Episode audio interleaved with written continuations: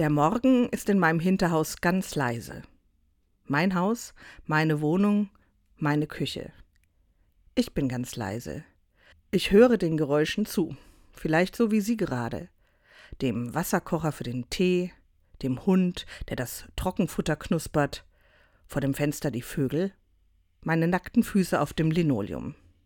Da stehe ich dann einen Moment, auch wenn meine Füße kalt sind, bis das Wasser kocht und ich sage, nein, ich denke, nein, ich fühle, ohne Worte. Hier bin ich Gott, zusammen mit den Vögeln vor meinem Wohnzimmerfenster, dem Tee und dem Hund und dem erwachenden Hinterhof. Hier bin ich.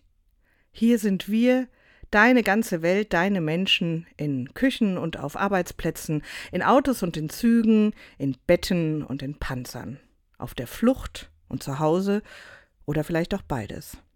Und ich sage, nein, ich denke, nein, ich fühle, ohne Worte. Lass es gut werden heute mit uns. Zeig uns, wie wir leben können.